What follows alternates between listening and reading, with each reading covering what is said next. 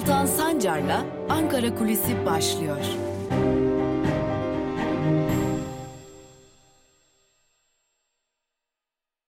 Merhabalar sevgili Özgürüz Radyo dinleyicileri ve YouTube hesabımızın sevgili takipçileri. Yeni bir haftaya başlıyoruz. Artık Mayıs ayının neredeyse ortasına yaklaşmak üzereyiz ama aslında Nisan ayından devreden bakiye bir tartışma ve bu tartışmanın yarattığı yeni artçılar ve yeni tartışmalar var. Malum Cumhuriyet Halk Partisi Nisan ayı içerisinde e, belki de uzun süredir e, muhalefetin iktidardaki Adalet ve Kalkınma Partisi'ni bu denli köşeye sıkıştırdığı çok az kampanya yürütmüştür. Ama Nisan ayında başlatılan ama geçmişi daha önceki dönemlere de uzanan 128 milyar dolar nerede kampanyası ciddi bir etki yarattı. Özellikle kamuoyunda sahiplenilmesi açısından ki burada yalnızca muhalefetin üzerinde durması değil buna ek olarak iktidarın çok ciddi bir şekilde hatta polislerle ve savcılarla bu sorunun üzerine gitmesi de etkili oldu. Örneğin Cumhuriyet Halk Partisi'nin başta İstanbul olmak üzere çeşitli il ve ilçelerde astırdığı 128 milyar dolar nerede sorusunu içeren ya da benzeri soruları biraz da e, mantık yürüterek ve biraz da mizahı kullanarak sordukları soruya dair ardı ardına hem soruşturmalar açıldı ve hem de buna ek olarak e, o pankartlar indirildi. İlginçtir ki pankartlara soruşturma açılması gerekçelerinden biri Türkiye'nin uzun yıllardır maruz kaldığı Cumhurbaşkanı hakaret soruşturmasıydı. Ve bu soruşturmayla birlikte aslında e, 128 milyar dolar nerede sorusu sadece ama sadece muhalefet tabanında ya da sosyal medyada kalmadı. Buna ek olarak toplumun geniş kesimleri tarafından da sorulmaya başlandı. Hatta bu sorunun cevabı merak edilmeye başlandı. Öyle ki neredeyse toplumun %56'lık bir kesimi bu sorunun doğru olduğunu düşünüyor ki bu kesim içerisinde AKP'li ve MHP'li seçmenlerin olduğunu da belirtmekte fayda var. Ve özellikle dikkat çekici olan bir diğer hususta iktidar kanadından gelen farklı açıklamalar. Cumhurbaşkanı Erdoğan bu konuya ilişkin başka açıklamalar yaptı. AKP'li Nurettin Canikli başka açıklamalar yaptı. Berat Albayrak'ın yerine Hazine ve Maliye Bakanlığı'na getirilen AKP'li Lütfi Elvan başka bir açıklama yaptı ve Merkez Bankası'nın başına getirilen Kürşat Kavcıoğlu başka açıklamalar yaptı. Yine AKP içerisinden ve AKP'li e, gazeteciler ya da AKP yakın gazetecilerden de farklı biçimlerde ve birbiriyle çelişen açıklamalar, köşe yazıları, haberler gelmeye başladı. Ve öyle göründü ki iktidar bu konuda bir türlü izahat veremiyor. Yani toplumu tatmin edecek düzeyde açıklama yapamıyor. Ve üstüne üstelik bu yetmezmiş gibi Ruslar Pekcan skandalı olarak da adlandırabileceğimiz ya da dezenfektan skandalı olarak da adlandırabileceğimiz olay gelişti. Yine buna ek olarak tırnak içerisinde söyleyecek olursak ki bu e, kısmen e, usta gazeteci Murat Yetkin'in de e, kullandığı bir tabir AKP'li elitler tabiri. Yani ne olursa olsun AKP'de bir koltuğu kaybetseniz bile başka bir koltuktan maaş almaya devam ediyorsunuz. Bunun son örneği de Aile ve Sosyal e, Hizmetler Bakanı diyelim Zehra Zümrüt Selçuk oldu. Selçuk Kardemir'de bir göreve getirildi ve aylık 39 bin liraya yakında huzur hakkı almaya başladı. Bu yalnızca son dönemde alınmış bir tek örnek. Bunun gibi birçok örnek bulunuyor.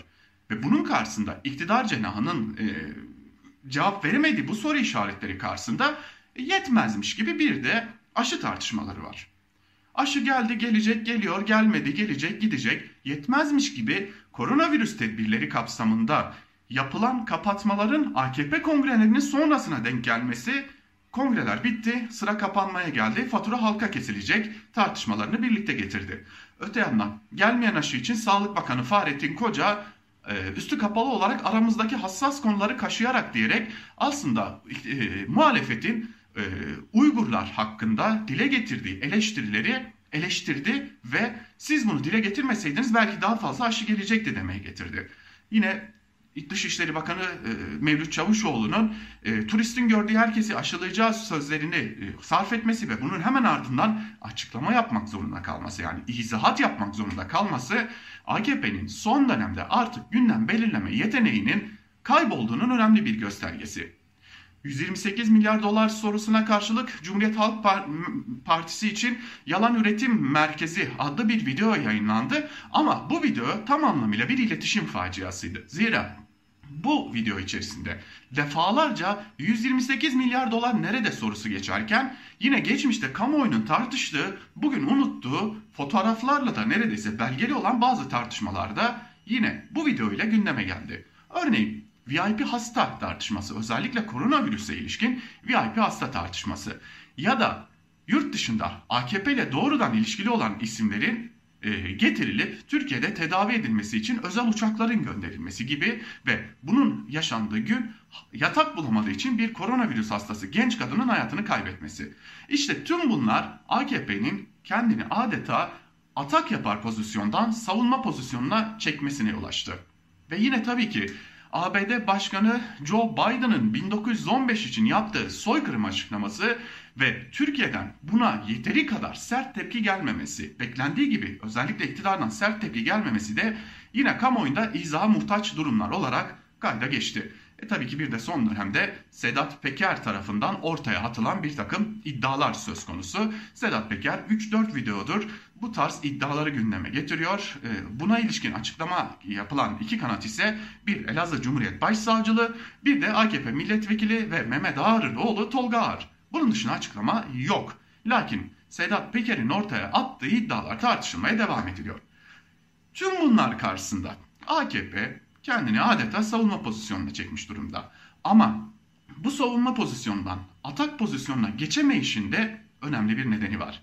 Zira iktidara yakın medyada ya da iktidarın kontrol ettiği medyada kazan kaynıyor. Ve bu kazan kaynamanın iki nedeni var. Yani bu kazanı kaynamasının iki nedeni bulunuyor. Bir, yaşanan sıkıntıların farkında olan iktidarın özellikle medyanın üst yönetiminde çeşitli müdahalelere hazırlanması. Bunun bir örneğini Habertürk'te gördük aslında. Habertürk e, malum Ebru Baki'nin programında Milliyetçi Hareket Partisi'ne yönelik eleştiriler nedeniyle, sözler nedeniyle bir e, linç kampanyasına maruz kalmış. Hepimizin de bildiği üzere bir Alo Fatih olayı yaşanmış ve bunun ardından da e, hem Habertürk'te üst yönetim değişmiş hem program yayından kaldırılmış ve e, Habertürk bir kez daha sansür uygulayan ve iktidardan gelen eleştirilere karşı e, kanalını koruyamayan cineller olarak kayda geçti. Ancak bu bununla sınırlı değil. Özellikle iktidarın doğrudan kontrolünde olan, iktidar sermayesinde olan bazı basın yayın organlarında üst yöneticilerde özellikle genel yayın yönetmenleri ve haber müdürlerinde değişiklikler olabileceği iddia ediliyor. Öyle ki malum AKP yakın yazarlardan ikisi, biri Cem Küçük, bir diğeri Nagihan Alçı. Cem Küçük 128 milyar dolar videosunu eleştiriyor ve AKP medyasının artık yeteri kadar tırnak içerisinde söyleyeceğiz tabii ki bunu algı yaratamadığını söylüyor. Nagihan Alcı da az önce bizim de kullandığımız tabirle kullanıp e, tabiri kullanıp kazan kaynıyor diyor ve AKP medyası içerisinde ciddi bir deprem olduğunu dile getiriyor. Edindiğimiz bilgilere göre aslında bu çıkışların iki nedeni var. Bir, iktidar kanadından yakında kendi ya da kendisine yakın medya organlarına gelecek müdahalede biz bunları söylemiştik pozisyonunda kalarak yerini koltuğunu sağlamlaştırmak. Bir ikincisi de yaşanan bu değişim esnasında koltuk kavgası olarak da adlandırabileceğimiz durumda kendilerine bir rütbe alabilmek ya da iktidar medyasında biraz daha yükselip biraz daha söz sahibi olabilme amacı. Lakin iktidarın bu konuda nasıl bir hamle yapacağı yani hangi isimleri değiştireceği, ne zaman değiştireceği henüz bilinmiyor. Fakat yeni bir videonun yolda olduğunu biliyoruz. Özellikle Cumhuriyet Halk Partisi'ne karşı, Cumhuriyet Halk Partisi ve İyi Parti'ye karşı ve dolaşan birçok iddiaya karşı AKP'nin yeniden atak pozisyona geçebilmesi için hazırlıklar yürüttüğünü ve bu hazırlıkların çok yakın zamanda kamuoyuna yansımaya başlayacağını biliyoruz. Yine bir diğer iddia o ki iktidara yakın medya organlarına Cumhuriyet Halk Partisi ile İyi Parti ile ilgili bulduğunuz en küçük açığı dahi tırnak içerisinde en küçük açığı dahi haberleştirin. Televizyonlarda, gazetelerde işleyin talimatı verilmiş durumda. Dikkat çekicidir ki son birkaç gündür özellikle Sabah gazetesinde Cumhuriyet Halk Partisi'ne yönelik ve özellikle Cumhuriyet Halk Partisi'nin son dönemde iktidarı zorda bırakan açıklamalarını yapan e, kurmaylarına yönelik ciddi bir haber kampanyası başlamış durumda. Başta Aykut Erdoğdu, Veli Ağbaba ki Veli Ağbaba gri pasaport skandalını Türkiye'nin gündemine sokan isim olarak da biliniyor. Bu ve benzeri isimler için ciddi bir kampanya başlatılmış durumda ve bu kampanya uzunca bir sürede devam edecek gibi görünüyor. Toparlayacak olursak iktidar ciddi anlamda e, özellikle kamuoyu belirleme yeteneğini kaybetmiş durumda ve bu yeteneğin kaybı iktidara yakın medyada bazı koltuklarda değişiklik olarak dönecek gibi görünüyor. Önümüzdeki günlerde Cumhuriyet Halk Partisi nasıl bir atak yapar ya da İyi Parti nasıl bir atak yapar şu an için bilmesek de iktidarın yeni bir atağa hazırlandığını belki yeni isimlerle yeni hamlelerin çok yakın olduğunu belirtelim ve bugünlük Ankara Kulisi'ni noktalayalım. Yarın tekrar Özgürüz Radyo'da ve YouTube hesabımızda görüşebilmek umuduyla saygılar, sevgiler.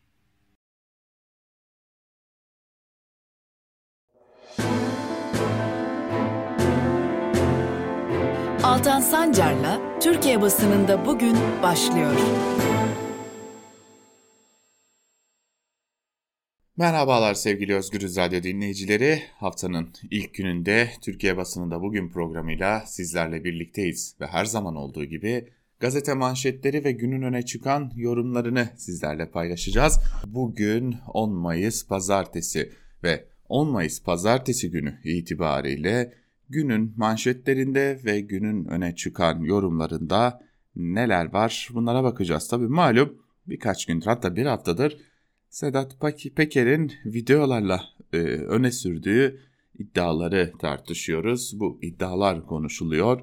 E, bunlara bakacağız. E, bugün medyada özellikle bu konu nasıl konuşuldu, nasıl tartışıldı bunlara göz atacağız. Gazete manşetleriyle başlayalım. Günün öne çıkan yorumlarında zaten ağırlık bu konularda. Bunları da sizlerle paylaşıyor olacağız. İlk gazete Cumhuriyet. Cumhuriyet'in bugünkü manşetinde Cübbeli amiral sessizliği var. Hemen ayrıntıları ise şöyle. Tarikat evinde cübbe ve takkeli fotoğrafları ortaya çıkan Deniz İlkmal Komutanı Tu Amiral Mehmet Sarı hakkında Milli Savunma Bakanlığı'nın başlattığı soruşturma haftalardır sonuçlandırılmadı. Hala görevde olan Sarı hakkında savunma istemek dışında işlem yapılmadı. Sarı hakkında e, Sarı süre isteyince de soruşturma bayram sonrasına kaldı. Emekli Tuamiral Yavuz soruşturma çoktan bitmeliydi oyalama var. Yaşta emekli edelim düşüncesi olduğu anlaşılıyor dedi.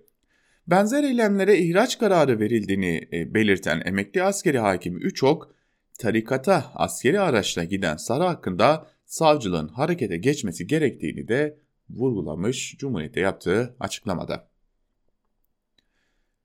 Karanlığa teslim olmayız başlıklı bir diğer haber. Salgın sürecinde öneri ve uyarılarıyla ön plana çıkan ve gericilerin hedefinde olan Profesör Doktor Davutoğlu Şenol, Profesör Pala ve Profesör Ceyhan örgütlü ceharetle karşı karşıya olduklarını söyledi.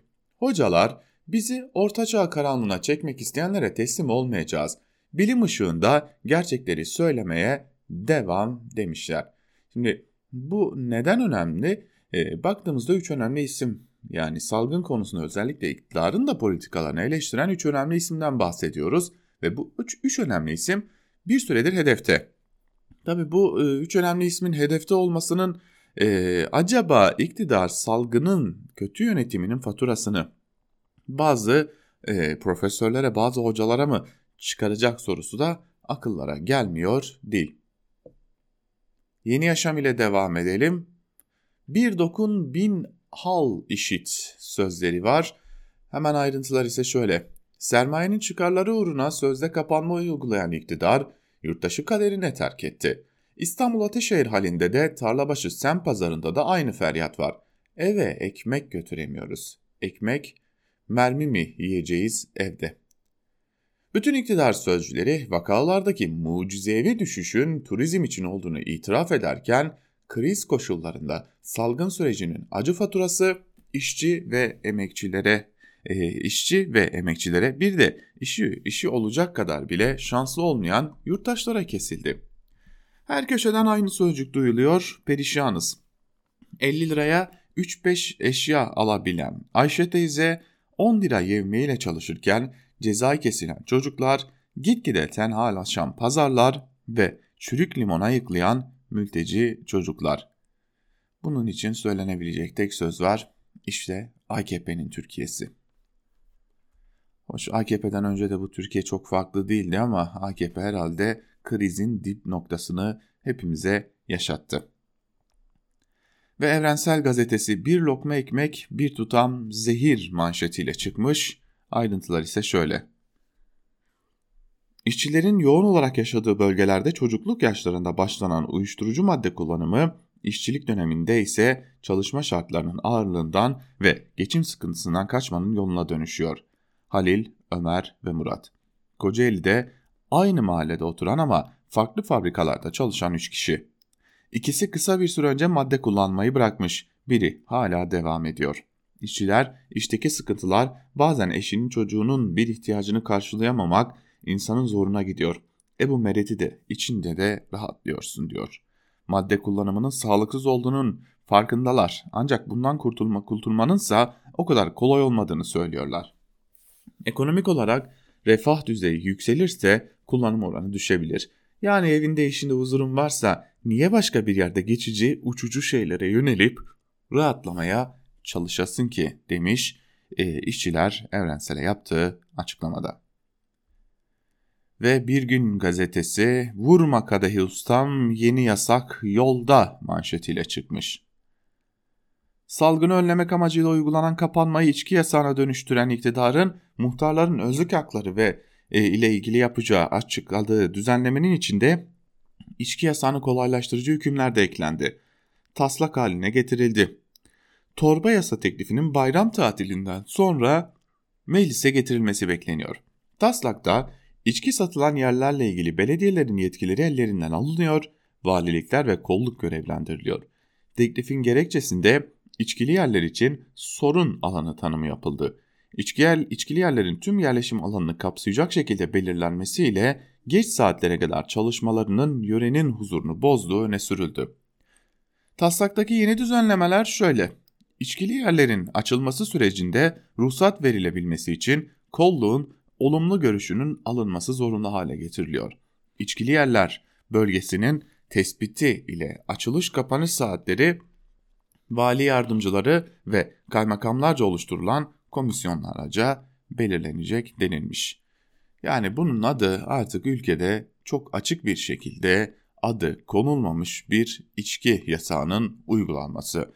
Yani başka türlü bir isim verilecekse buna e, konuyu çarpıtmak olacaktır. Ülkede artık tam anlamıyla bir içki yasağı var. Açlık unutulsun diye televizyonu açıyorlar. İktidarın politikaları ve Covid-19 salgınının ekonomiye olumsuz etkisi milyonlarca yurttaşı açlığa mahkum etti. Ülkenin hemen her kentinde yüzlerce hanelik yoksul mahalleler yaratılırken bir güne konuşan Ankara Çiğdemtepe Mahallesi sakini bir baba çöpten televizyon buldum çocuğun maçlığını unutsun diye televizyonu açıyorum diyor.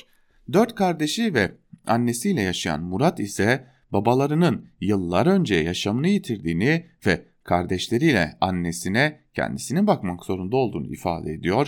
Kardeşlerim için üzülüyorum. Çoğu zaman karnımız aç yatıyoruz. Annem pazardan topladığı artıklarla bize yemek hazırlamaya çalışıyor. Ve Sözcü gazetesi Milli Servetimiz böyle çürüyor manşetiyle çıkmış. İskenderun'da 2001 yılında milyonlarca lira yapılan ve tam da bugünlerde ihtiyaç duyulan karantina merkezi Türkiye'deki savurganlığa en acı örnek. Salgın hastalıklar için Hatay'ın İskenderun ilçesi Pirinçlik mevkiinde 2001 yılında karantina merkezi inşa edildi. 49 bin metrekarelik alana kurulu tesise milyonlarca para harcanarak 113 suitoda lojmanlar, lokanta, mutfak, konferans salonu, çamaşırhane, men mendirek gibi olması gereken her şey yapıldı. Ama denize sıfır tesis hiç kullanılmadan çürümeye terk edildi. Binanın çatı ve duvarları çatladı. Hırsızlar tesisatları söktü. Sayıştay tesisi savurganlık örneği olarak gösterdi. CHP'li vekil Güzel Mansur bu tesis onarılıp kamuya kazandırılacak mı diye Sağlık Bakanı Fahrettin Koca'ya sordu. Şimdi Türkiye'de e, özellikle tropik bölgelerden gelen bazı salgın hastalıkların e, ortaya çıkması ve yayılması ihtimaline karşı tek bir tane hastane vardı. O hastane Diyarbakır'daydı. Daha doğrusu bir merkez vardı. Yani tropik hastalıklar diyebileceğimiz tropik bölgelerden gelen salgın hastalıklar için tek bir merkez vardı. Diyarbakır'daydı ve bu merkez AKP döneminde kapatıldı. Düşünebiliyor musunuz? Yani e, yarın bir gün ortaya çıkabilecek olası belki de deri hastalıkları özellikle e, karantina bölgesi ilan edilse dahi bu insanlara kol kayacak, bu insanların hayatlarını sürdürmesini sağlayacak hiçbir yer yok. Gelelim Karar Gazetesi'ne mucizeye 5 kaldı manşetiyle çıkmış Karar Gazetesi. Ayrıntılar ise şöyle. Hükümetin 17 Mayıs'ta 5000 vakayı işaret etmesinden sonra Nisan'da 63 binin üstünü gören günlük tanı 3 hafta içinde düzenli düşüş trendiyle 18 binin altına kadar geriledi. Avrupa'nın tam kapanma, yaygın aşı, haftada 2 test formülüyle bile 3 ayda başardığı 5000 vaka hedefine Türkiye'nin kısmi kapanma, yetersiz aşı ve kısıtlı testle ilerleyebilmesi dikkat çekti denilmiş. Şimdi yarın bir gün bu suç. Yani halk sağlığıyla oynamak ciddi bir suç. Hele ki bir iktidarın yani komple o halk sağlığıyla ilgili karar verici konumda olan iktidarın tam da bu konuyla ilgili bu denli e, ciddi suçlar işlemesi çok büyük bir yargılama gerekçesi ve ülkede sırf ama sırf Türkiye'de turist gelebilsin diye çıkıp saçma sapan işler yapıyorlar. Önce test sayılarını düşürüyorlar, ardından vaka sayılarını düşürüyorlar. Yetmiyor ülkenin Dışişleri Bakanı bir başka ülkenin Dışişleri Bakanı'nın karşısında çıkıp diyor ki turistlerin görebileceği herkesi aşılayacağız. Yetmiyor ülkenin Sağlık Bakanı çıkıp diyor ki biz aslında aşı anlaşması yapmıştık ama işte Uygurlarla ilgili konuşunca muhalefet aşı gelmedi. İşte bunlar tam tamamen bunlar yarın bir gün çok güzel bir yargılama gerekçesi olacak. Gelelim iktidarın gazetelerine. Gerçekler böyle. Gerçekleri aktardık. Peki iktidarın gazetelerinde neler var? Sabahın manşetine bakalım. Kaçış yok manşetiyle çıkmış. Ayrıntılar ise şöyle. 2018'de Nüfus ve Göç İdaresi Genel Müdürlükleri ile jandarma ve emniyet arasındaki parmak izi entegrasyonu sayesinde faili meçhul kalmış cinayetler peş peşe çözülüyor. Bu sistemle son 3 yılda 1195 cinayet aydınlatıldı. Bunların 248'ini faili meçhul cinayetler oluşturdu. En çarpıcı örnekler Trabzon'da 2005'te işlenen Fadime Balcı cinayeti oldu. Yahu döneminizde onca faili meçhul cinayet var. Hala birini bile aydınlatamamışsınız kalkmış konuşuyorsunuz. Yani bu ülkede zaten bir avuç kalmış nüfusu binlere inmiş Süryani halkından, Süryanilerden bir kadın ve bir erkek ikisi de 70 yaşın üzerinde. Şırnak'ın bir ilçesinde bir köyde kaçırıldılar. Kadının cenazesi bulundu, erkeğin cenazesinden dahi haber yok. Kalkmış bir de bize faili meçhuller çözülmüşmüş diyorlar. Hürriyet ile devam edelim. Bulun artık şu zorbayı manşetiyle çıkmış. Diyarbakır'da 7 çocuk babası 37 yaşındaki Aslan Karakaş amcasının kızı 16 yaşındaki EK'yi ikinci eşi yapmak istedi.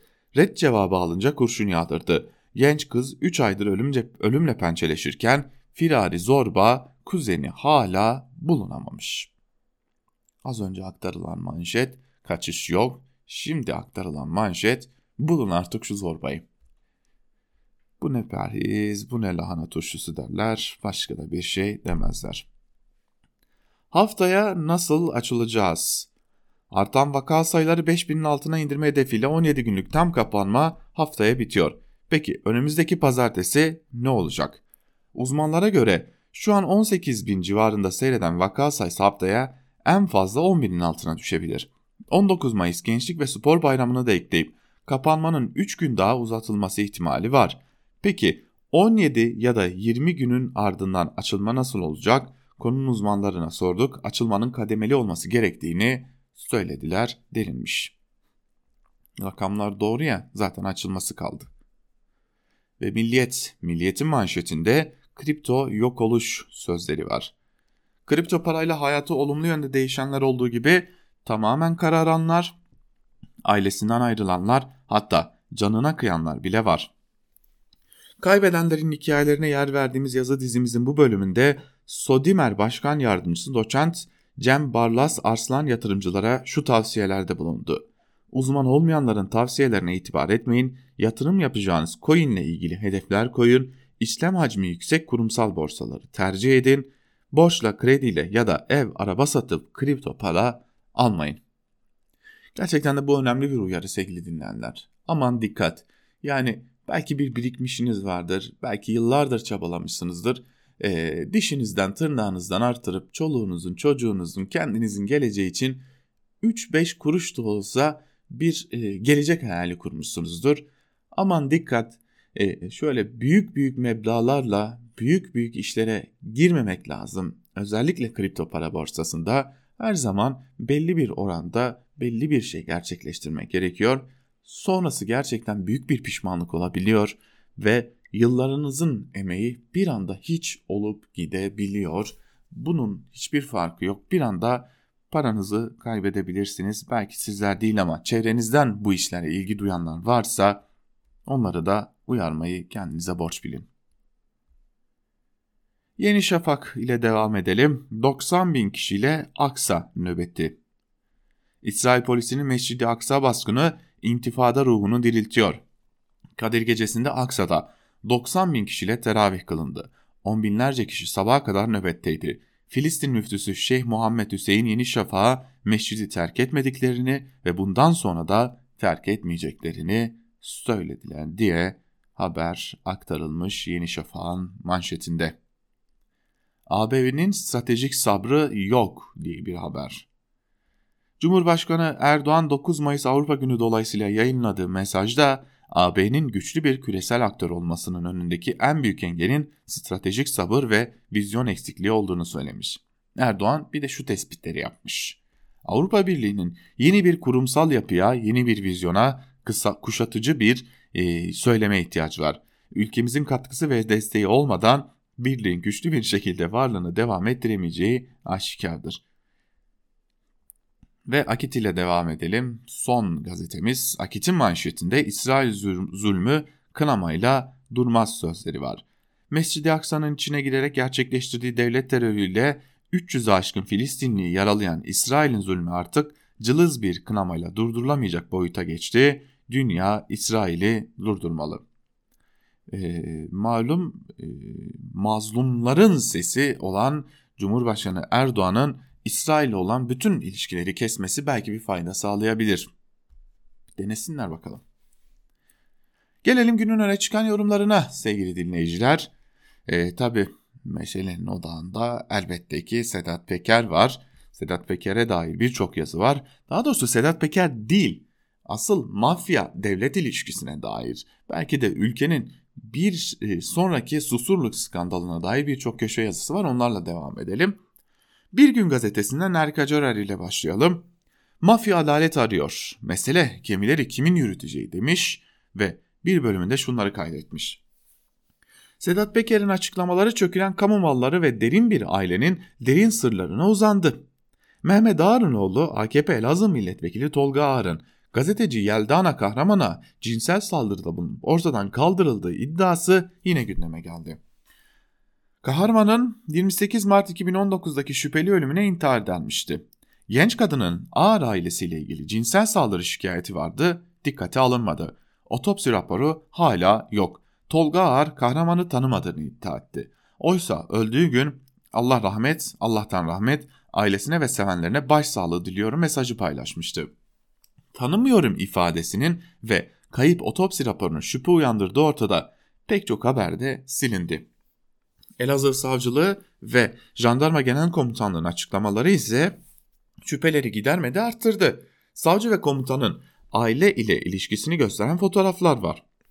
Şirin Ünal ve Tolga Ağar iki AKP'linin tecavüz ve cinayet şüpheleriyle anılması düşündürücü. Tıpkı kamu malları üzerinden servet paylaşımı ve işlenen suç iddiaları gibi diyor ve bir secere ile döküyor, secere döküyor ortaya e, ve son cümleleri ise şöyle.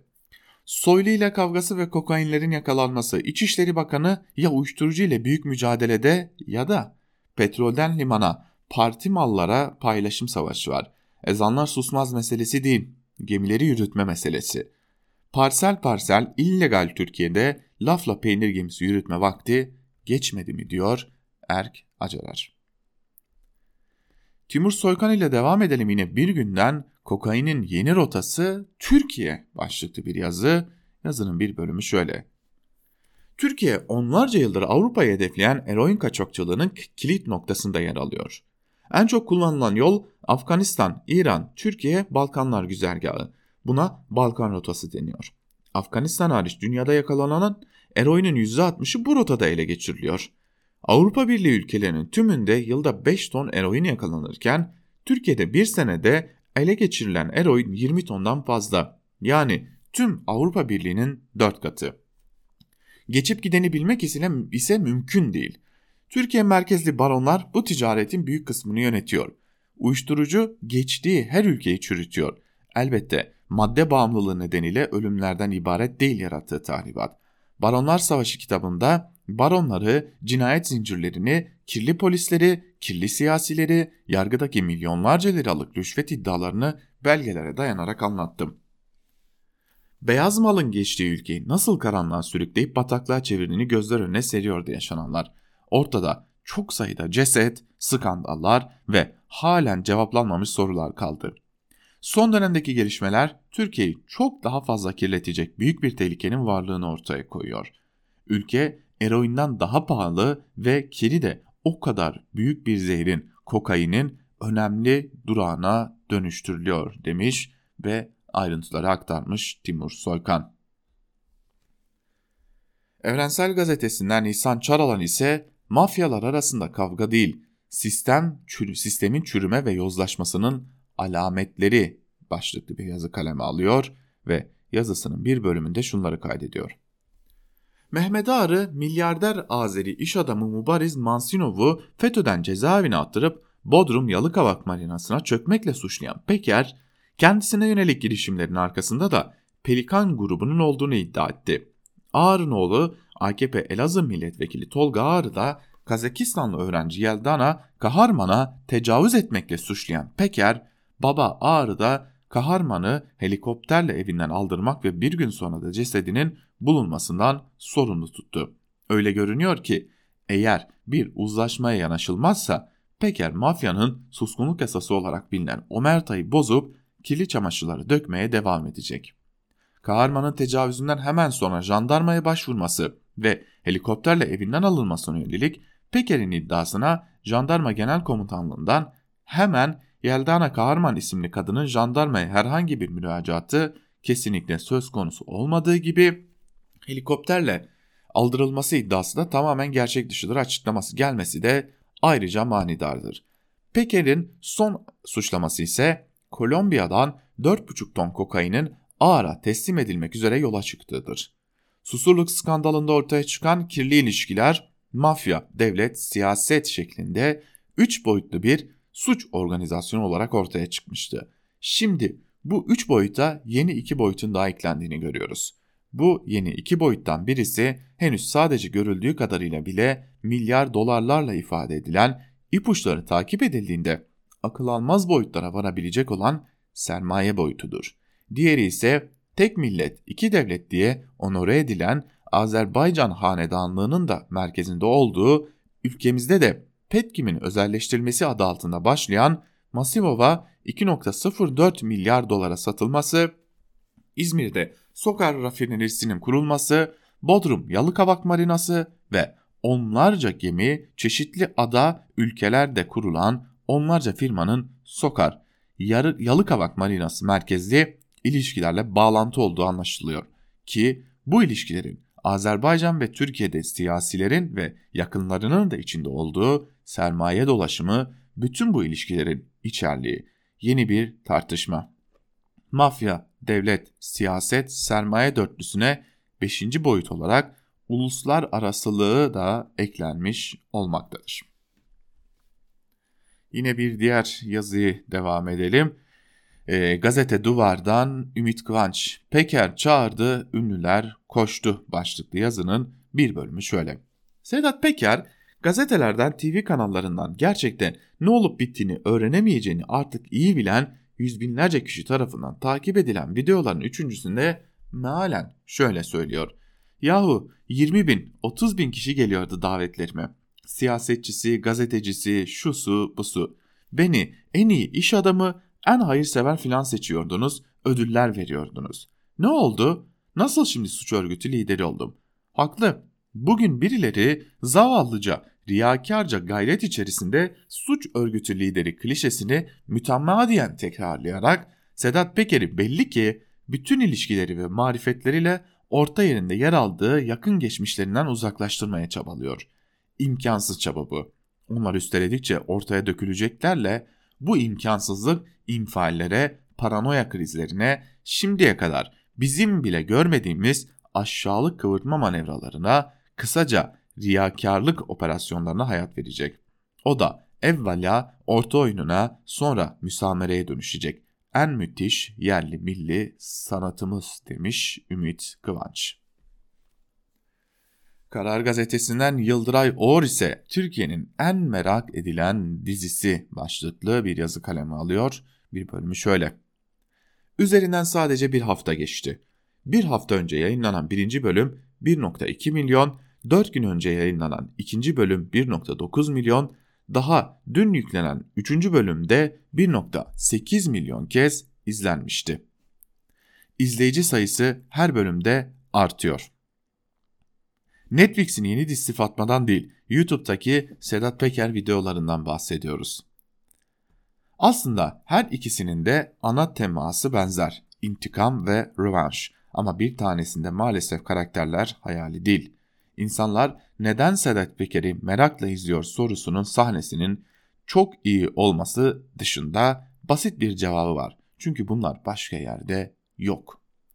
Yaptığı 2019'da yaptığı 2019'da kaçtığı İspanya'da kameraların karşısına geçip Sisi rejiminin kendisinin de parçası olduğu kirli çamaşırlarını anlatan Muhammed Ali'ye benziyor. Bir nevi Türk gayri resmi ana haber bültenini sunuyor Sedat Peker. Onun anlattığı haberlerin hepsi özel haber, hiçbirini televizyonlarda izlemek, gazetelerde okumak mümkün değil. Eğer Peker anlatmasaydı, Kolombiya Eski Savunma Bakanlığı'nın 9 Haziran'da paylaştığı bir videoda Kolombiya polisinin ülkenin önemli limanlarından birinden Türkiye'ye gönderilmek üzere 4.9 ton kokain ele geçirildiğini duyduğunu, duyurduğunu bilmeyecektik. Ekvador'daki Bolivar limanından Mersin'e gelirken Panama'da 616 paket kokainin yakalandığını da bu videolar sayesinde öğrendik. Ekvador'daki limanın sahibinin geçen hafta İçişleri Bakanı'na maçlar yüzünden meydan okuyan Samsun Spor Başkanı olduğu gibi sürpriz bilgilerle de bu sayede karşılaştık. Bu kadar kokainin Türkiye'de kime veya kimlere gönderildiği ile ilgili bir soruşturma yapılıp yapılmadığı ise hala bilmiyoruz. Ancak Twitter'da birkaç gazeteci ve meraklı insanı takip ettiği Elazığ'da intihar ettiği iddia edilen Kazakistanlı genç gazeteci Yeldana Kaharman'ın hikayesinden bu videolara kadar büyük kalabalıkların haberi dahi olmamıştı. Eğer Sedat Peker gündeme getirmeseydi Kazak bir genç kadının ölümüyle ilgili ne jandarma ne de başsavcılıktan bir açıklama gelebilirdi. O iki açıklamadaki aşırı savunma hali ve bunca iddia rağmen hala Tolga Ağar'ın ifadesinin dahi alınmaması şüpheleri de Peker'in inandırıcılığını da arttırdı deniliyor yazının bir bölümünde. Son yazımız ise ekonomiden olsun. Dünyadan, Dünya Gazetesi'nden Alaaddin Aktaş. Merkez Bankası meğer 128'den önce yıllarca net alıcıymış diyor ve bir bölümünde şunları kaydediyor. Meşhur 128 milyar dolar tartışmaları sırasında geçmiş yıllara atıfta bulunarak malen şu görüşler de savunuldu.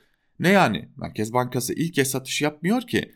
Merkez Bankası'nın geçmişte de dövize müdahaleleri oluyordu. Bu seferki biraz farklı. Hazine üstünden yapıldı, o da bir protokole bağlı olarak gerçekleştirildi.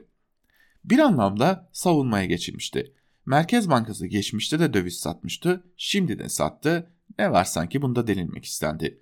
128 milyar konusuyla birlikte Merkez Bankası'nın geçmişte bu alım satımları kamuoyuna açık şekilde yaptığı ihaleler de kurumda ilan edildiği bu konudaki verilerin Merkez Bankası'nın web sayfasında yer aldığı defalarca konuşuldu, yazıldı.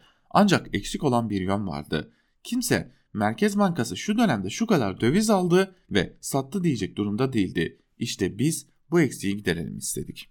Merkez Bankası'nın alım satımları günlük olarak açıklandığı için özellikle ihaleler yoluyla yapılan işlemler sayfalar dolusu hacme sahip. Merkez Bankası'nın bu verilerini toplaştırdık ve 2003'te başlayıp sonuncusu 2016'da yapılan ihale ve müdahalelerin toplam tutarını çıkardık. Merkez Bankası 2003-2016 döneminde ihaleler ve müdahaleler yoluyla toplam 90.1 milyar dolar tutarında döviz alırken 66.5 milyar dolar döviz satmış. Yani bu dönemin bilançosu net 23.6 milyar dolarlık alış diyor Alaaddin Aktaş ve ayrıntılı bir e, raporu da aslında hazırlayıp okurlarına sunuyor. Devamını Dünya Gazetesi'nden okumanızı tavsiye ederiz diyelim.